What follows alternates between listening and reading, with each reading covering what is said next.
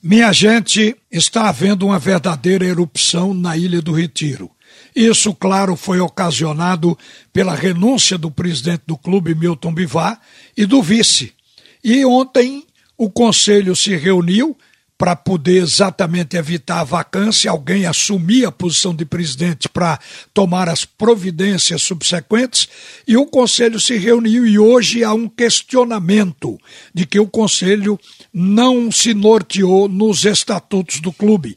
Foi uma coisa feita da cabeça de cada um e, portanto, não tem legalidade. Há uma corrente que defende que está errada, outra que acha que isso está certo. E eu aproveitei para convidar a falar agora aqui rapidamente sobre isso o ex-secretário do Conselho do Esporte, Yuri, que já viveu um momento como esse no período que Homero era presidente do Conselho.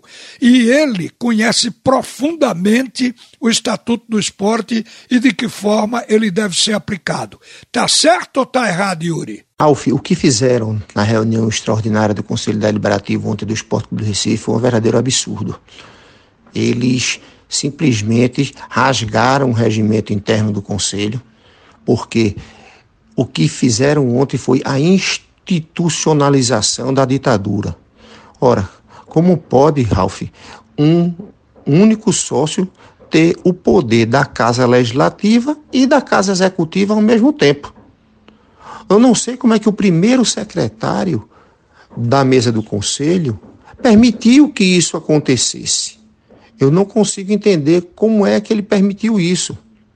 Porque o regimento não permite. É necessário que ele renunciasse à presidência do Conselho Deliberativo, o vice assumisse e só então o Conselho poderia conduzi-lo à presidência do Executivo, a fim de que ele cumprisse o que diz o Estatuto, que é de convocar a Assembleia Geral para uma nova eleição direta em 15 dias. Quando eu fui primeiro secretário do Conselho, na gestão de, do presidente Homero Lacerda, ele queria exatamente fazer isso, sair da presidência do Conselho, se licenciando para ir para a diretoria de futebol. E eu mostrei a ele que o regimento não permitia isso. E isso, não, isso foi brecado lá. Então, isso não pode ser feito. O esporte hoje é um clube que não tem estatuto, não tem regimento interno do conselho, porque todo mundo chega e faz o que quer lá dentro.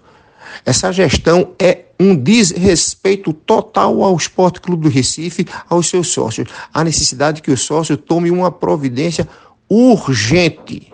Obrigado, Yuri mas dá para sentir como está o ambiente na Ilha do Retiro.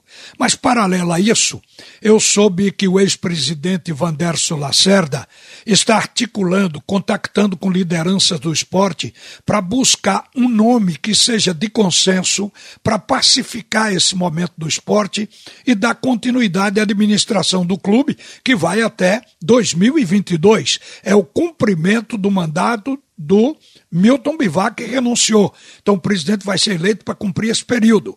E aí se espera que saia um administrador para conduzir o esporte, uma pessoa que seja identificada com os problemas e com a vida rubro-negra. Eu soube que o Vandesso contactou já com Gustavo do B e seguramente com outras lideranças. É esperar um pouco mais. O esporte joga hoje na busca da primeira vitória na Série A.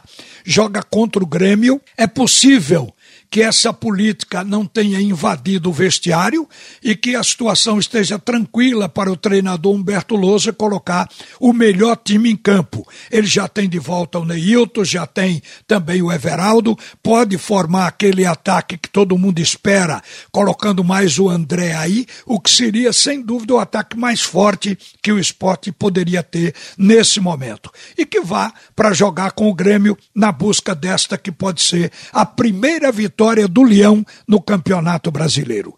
Uma boa tarde, minha gente. A seguir, o primeiro tempo do assunto é futebol com Roberto Queiroz.